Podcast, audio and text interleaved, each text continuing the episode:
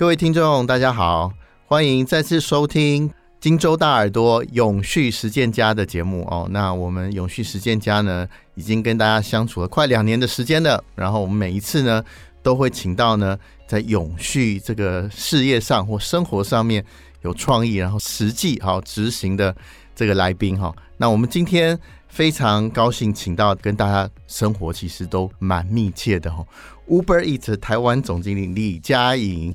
嗨，大家好，我是李佳颖，Uber Eats 台湾总经理。今天很开心可以在这里跟大家聊一聊 Uber Eats 哈，这两个英文单字哈，已经变成大家生活的日常了。嗯，好像没有办法这个脱离了。啊，我上次记得去年底参加你们的活动的时候，我看到一个数据哦，这个还蛮惊人的，超过七成的台湾民众他有使用过外送服务了。嗯，这个真的是已经渗入到我们。一般人的生活中了哈，既然是永续实践家呢，我们当然要请嘉颖待会来跟我们谈谈 Uber Eats 在绿色经济上面所扮演的角色嘛哈。不过呢，因为我们现在翻翻日历，其实中国农历年快到了哈。这个我很好奇啊，有人在 Uber Eats 上面办年货吗？这个年货好像是我们这个啊台湾人过农历新年一定会做的事情嘛哈。那以往呢，我们都会。大包小包到卖场上，然后成群结队，然后把一堆东西搬回。我不知道哈，这个既然台湾百分之七十的人都有使用这个外送服务的行为了，嗯、那在办年货上面，我不知道你们 Uber Eats 有没有看到台湾生活是不是在办年货这件事情上也产生了改变呢？研发长，你刚刚说的真的是对。那我再补充一个数据哈，就是我们其实与第三方市场研究公司合作，那我们发现刚刚您所说的七成都用过外送，那我们也发现超过九成以上的用户现在是认为，他不管是餐饮或者是生鲜杂货，Uber 上的选择几乎都已经可以满足日常生活的各种需要了。嗯哼，所以以年货来说，的确我们每一年都有看到年货的 variety 越来越多。例如去年，其实我就从某一家 Uber Eats 上面的商家订了冷冻的一些年货的菜，但其实我想讲的就是，在过去的这两三年，其实我们品项也持续的增加。现在在 Uber Eats 上面，你可以选择到四千多万种的品项，四千多万，四千多万哦，对对对，不是四千多种哦，四千多万种 哇，对对对，所以如果想要想。多角化的策略嘛，我可能会讲到三种。第一个就是我刚刚说的品相，嗯、我们品相一定要继续的扩增我们的选品。第二个就是会员制，因为我们发现会员他们愿意点的次数以及点的金额真的是比非会员还要多，所以我们会希望在会员这一方面做更多的投资。最后就是体验，我们希望每一单他们。点的单都能够很顺畅的到他们的手上，这样子他们才会愿意去重新的选购。也就是因为这样，所以外送现在才会成为大家的一个日常，包含就现在要过年的这个节庆的这个 occasion 啊。对，你自己也是两个小孩的妈妈哈，没错，对，我有两个儿子，一个五岁，一个一岁，所以哇，几乎没时间煮饭了。对，那你在 Uber Eats 上面怎么办年货啊？我很好奇这个。两个男孩特别活泼好动啊，现在还需要人照顾的哦。那你这个一定分身乏术。我不知道你的 年货计划在 Uber 以上你会怎么做，或是你看到台湾人在年货这件事情上会怎么应用 Uber Eats 的帮忙？嗯，我觉得他们通常会是做一个复合性的 approach，也就是说有一些年菜他会用 Uber Eats，有一些年菜他可能会自己准备，或者是自己去提货。发现我们其实是做一个补助的这个角色啦。以我来说也一样，可能我想要准备的菜色大概有七成我会先从 Uber Eats 提早去订，其他的也许我会想要自己去准备，或者是自己去提货。对，而且好像如果说年菜吃腻的话，其实除夕啊、初一、初二啊，好像我们 Uber Eats 也是比较方便的选择嘛。对，这个如果说你想要尝尝鲜，想要吃新鲜的，嗯，其实。在这个过年的时候，大家不要忘了 Uber Eats 哦，是大家的好朋友哦。我们刚刚这个嘉颖提到了会员制这件事情嘛，我看到一个数据，其实也蛮惊人的哦。统计呢是每三位活跃的这个 Uber Eats 用户呢，就有一个是 Uber One 的会员。嗯，哎，我记得你们 Uber One 没有推很久嘛？对，好像没有推很久，为什么？这个使用率这么高啊！然后会员一个月的外送次数可以达到十七次，等于是两天不到他就用一次 Uber Eat 会员的服务。哇，这个趋势是怎么形成的？然后会员制会不会啊、呃？我知道你们今年很重要的一个目的就是要做绿色餐饮嘛。啊、嗯啊，那会员制对于永续或绿色餐饮。是不是也能提供一些帮助呢？嗯嗯，的确，我们推出会员只超过一年多一点点，在这一年当中，为什么会有这么大的一个成长？我觉得真的是我们抓到了让客人最有感的会员的那个优惠，也就是免运。这个其实是不止在台湾，是在我们全世界的所有的 market，我们有七十多个 market 嘛，都看到有这个现象。也就是说，当你提供免运。的时候，会员会很愿意的去点购，而且他点购 over time，他的次数会越来越高。我也需要补充的是，Uber One 有一个很特别的另外一个 angle，就是我们也有 Uber Rides 嘛，所以现在他们在做 Uber Rides 的时候，去想要叫车也可以享用 Uber Rides 的优惠。我觉得是这两件事情就结合起来，让我们会员制就是有爆发性的一个成长。那这也其实真的是符合我们对未来的一个愿景，也就是 Uber Eats Every Day。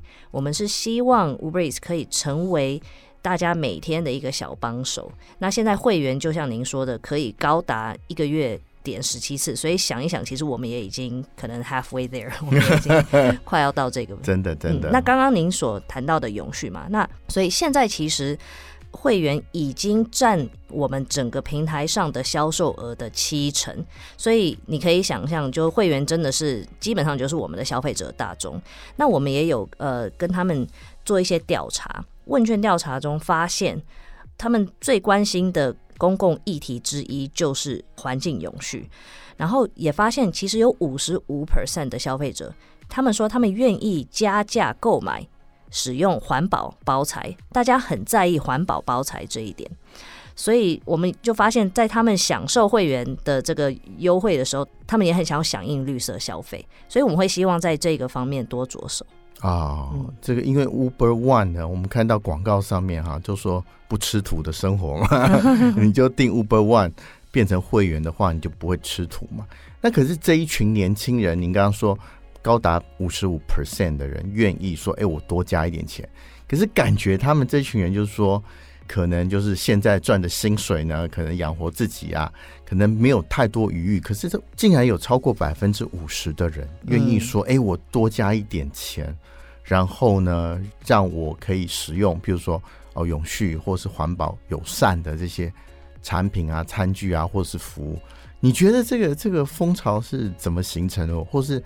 台湾，我们这个地方跟世界其他地方来讲的话，对于永续的这个概念接受度，诶，是比国际高呢，还是比较低？特别是 Uber One 的会员，我觉得台湾这个 market in general 其实对永续这个议题是有很高度的接受度，而且有很高度的热忱。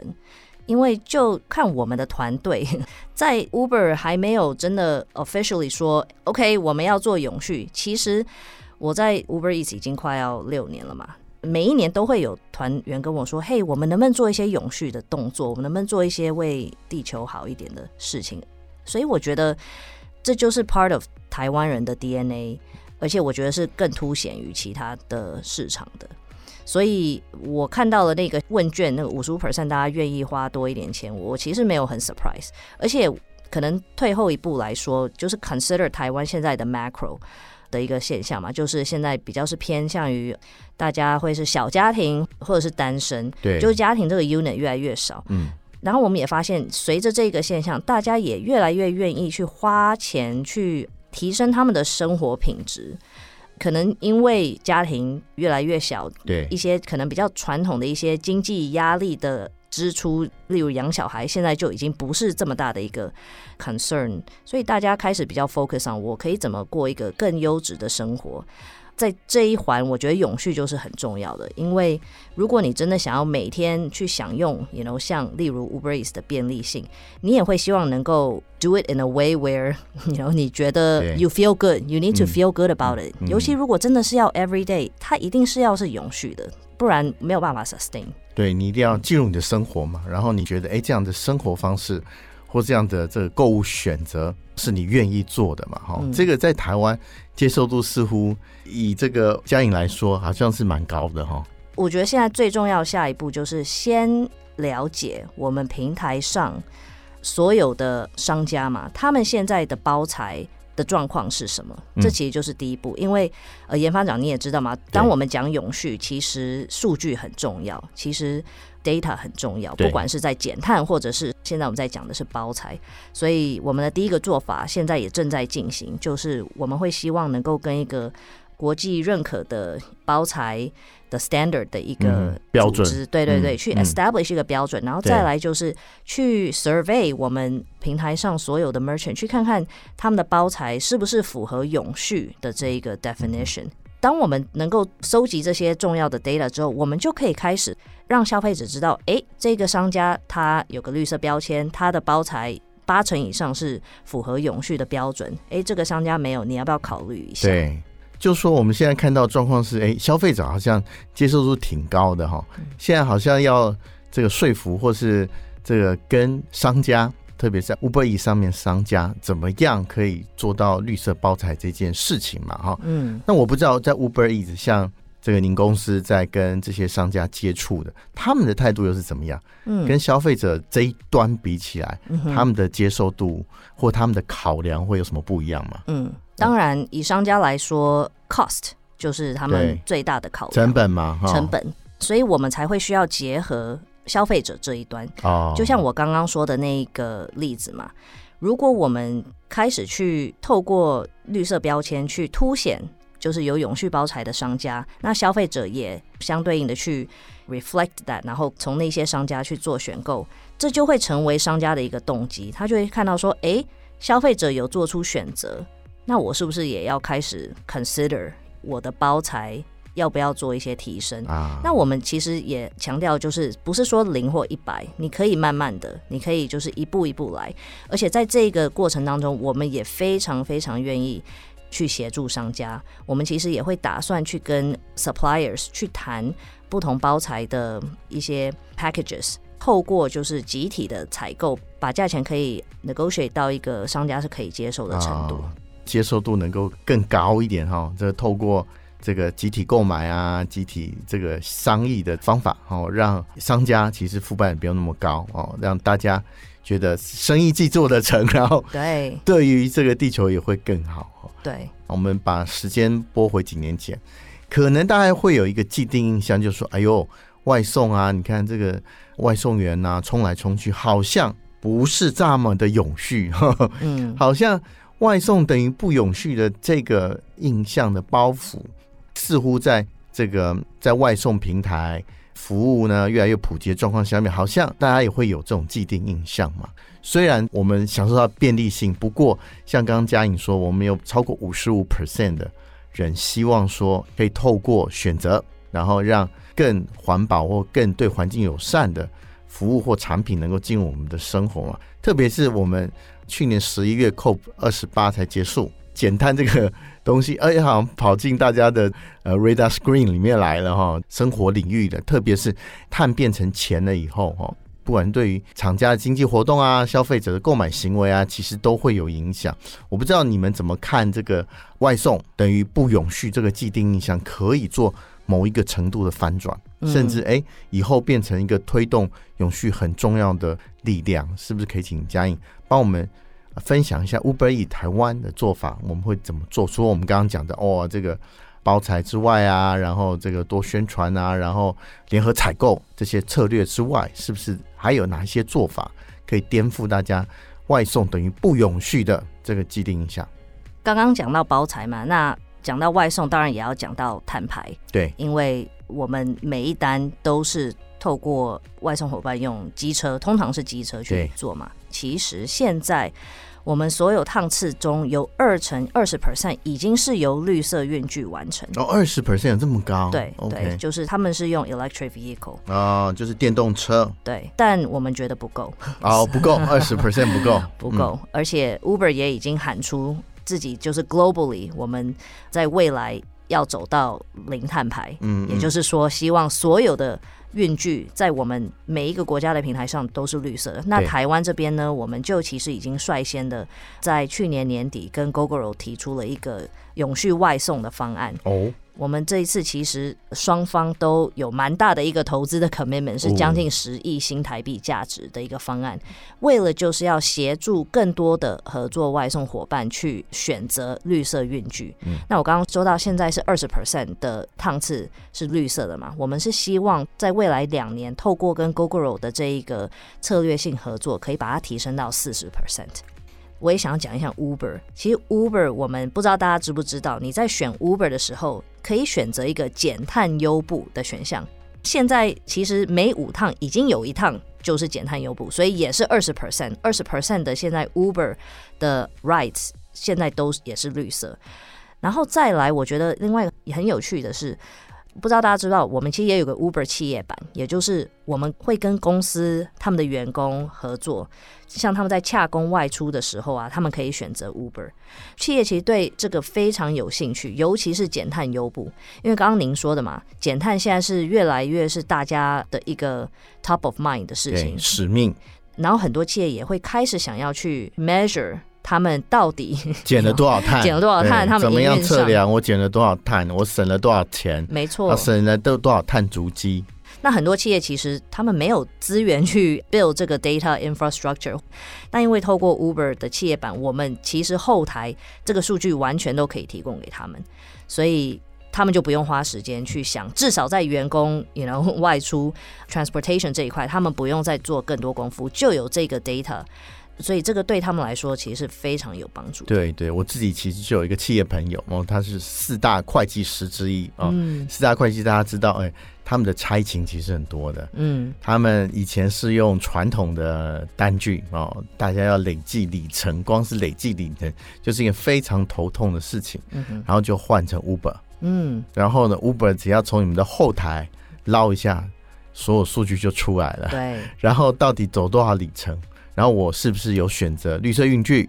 然后呢，中间到底我多少碳排？然后我之后可以省多少？嗯、其实就动几根手指，嗯，就可以看到了哦。所以他是这个实际的受惠者，特别是这个朋友呢，他就是会计师啊，他们很重视数据，没错。那所以 Uber 这个服务呢，其实确实是帮了他们的企业省了很大一笔的这个人力开销。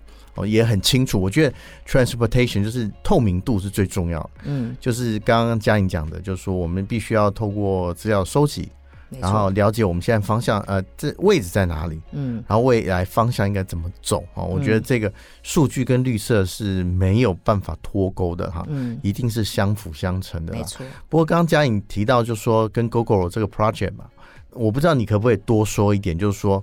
以这个外送员来说，我相信我们也看到很多外送员现在在骑 Gogoro，可是 Gogoro 的使用者是不是他们付出的成本呢？我讲总成本，嗯，购车的成本啊，电池的成本，特别是电池，那跟油车比呢，似乎在这方面。会比较高一点，嗯、那你们怎么说服，或者你们跟 Gogoro，你这十亿我很好奇啊，到底怎么花的？然后，对，然后这个给外送员我们有什么好处，让我们可以从油车转到电动机车？嗯嗯，我觉得有趣的是，刚刚您说的，什么时候用绿色运具是比用非绿色运具还要贵？其实这不是 all the time。嗯，所以 Gogoro 它在设计它的一个电池资费的方案的时候，它其实是会看 OK 我们的平均的骑士它的里数是多少，哦、然后以那个方向去设计。但我们套用这个城市在 Uber 的骑士上的时候，就发现哎、欸，因为 Uber 的骑士其实我们的里程会比一般的。一般人还要多。对多。对，嗯，所以我们就针对。多出来的这个里程，它的那个 cost 去做这一个投资哦，对，对对，所以就是哎，我一般的外送员，我的行车旅程一定是比一般人多，比这个 average 就比平均数多出来的部分，你们就把你十亿花在那上面，是这样吗？没错，没错。因为以一个骑士来说，他绝对会想要了解的最重要的问题就是，这跟我去买，或者是我现在不是在骑绿色云具，对，这跟我现在的 cost，如果我是骑一样的里程，嗯，是不是更贵？哦，那我们的 goal 就是，我们希望让它打平，让它在经济上的付出 for 一样的里程，对。不管他选绿色或不是绿色，都是一样的啊，就拉平油车跟电车的差距了，然后让它打平，然后让大家能够。选择绿色运具的动机更强，没错。然后，哎，我选择之后，我其实的花费，我的变动成本，我们讲经济学一点，变动成本也跟油车比也不会增加，没错。哦，这个应该是你们十亿最主要要花的。对，所以实质上那是怎么花呢？其实就是分两部分，第一个就是在购车的优惠，哦，购车也有优惠，对对对。那第二个就是在。电池的资费上，就是每个月的电池资费上，我们也会有加码的优惠啊。嗯，所以大家这个对外送有兴趣的朋友，其实可以，或是现在已经是这个马路上的英雄啊，骑士英雄，其实可以考虑一下这个资费方案了哈。那以嘉颖这样子说的话，哎，Gogoro 愿意花十亿，然后 让大家能够哈，或是让台湾的消费者，或是我们的这个从业人员，有一个另外选择绿色的机会，我觉得这个是非常好。不过呢，你的身份是总经理嘛，总经理要为损益负责嘛，这样子十亿投下去，你觉得划得来吗？干没合？这个你们算盘怎么拨的啊？哈，像我们这种比较现实的人来看呢，就说哇。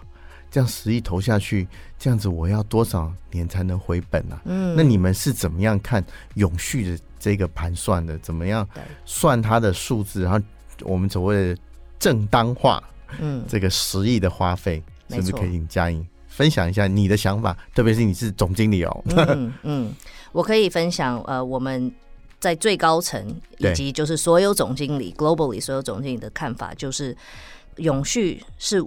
值得投资的，值得投资是因为它是一个 foundation building，也就是一个打好你的基础。基础嗯。的一个重要的方式。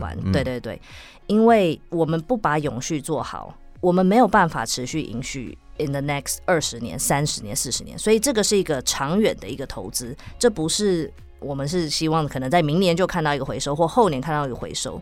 所以以一个总经理、一个 P&L owner 来看，我有一部分投资一定是 in terms of 短期的 ROI，但是我一定会有另外一部分的投资，可能是十 percent，可能是二十 percent，是为了未来的二三十年去做。哦、去，所以你的长期的目标、短期的目标，嗯、短期的目标呢，就大概会损益为主；长期的目标呢，就是哎，我都多少 percentage 的，譬如说。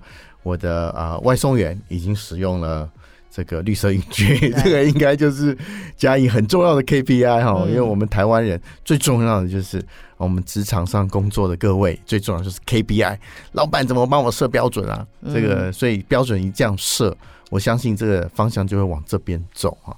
那我想节目到这边也差不多了，我是不是可以请这个嘉颖再帮我们跟大家分享一下这个 Uber Eat 未来？我们在永续或者是在会员经济啊，其实会员经济也是永续的一环哦。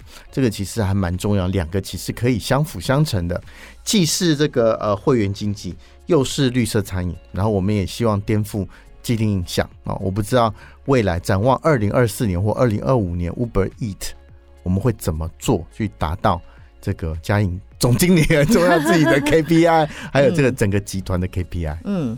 可以跟大家分享的就是我们二零三零年的愿景，就是 Uber Eats Every Day。Uber Eats Every Day。二零三零年，对，二零二四年了。没错，没错，我根本就不需要讲，你 know 后年、大后年，我要讲的是二零三零年。哦，对，就是更长远。是，我觉得现在就要开始设到二零三零年的目标，然后开始往后退，说，其实我们今年的 plan 我们早就已经都已经做好了。我现在需要想的是，三年之后、五年之后要做什么一些。大动作才能达到我们二零三零年的 Uber Eats Every Day 的目标。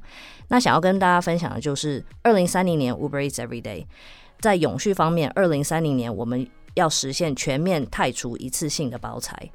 然后在零碳排的方面呢，在二零三零年我们也希望能够达到超过一半的趟次是用绿色运具。会员制，刚刚讲到会员制，就是这所有可能是这整个平台上的一个很重要的一个机制，去鼓励我们的会员去跟我们一起响应这个永续的这一个的愿景，让我们一起达到刚刚我所说的二零三零年的的 goal，Uber Eats Every Day，而且是最 sustainable、最永续的一个 everyday 呃 partner。哇，二零三零年还有六年，所以你们从六年目标回推。我二零二四年之后我应该怎么做？对，所以设计出来这整个 plan 其实是依照二零三零年刚刚佳颖说的那个目标。非常高兴能够今天佳颖来上我们的节目，也非常高兴呢，这个 Uber 呢能够在台湾落地生根，然后台湾特别是绿色的、好永续的落地生根。今天非常谢谢大家的收听，也非常谢谢。佳颖的参与，是不是要跟我们最后跟我们听众朋友说声拜拜？谢谢大家，今天真开心能够跟大家聊一聊永续 Uber Eats，谢谢，谢谢。那我们永续时间家下次再见喽，拜拜，拜拜，拜拜。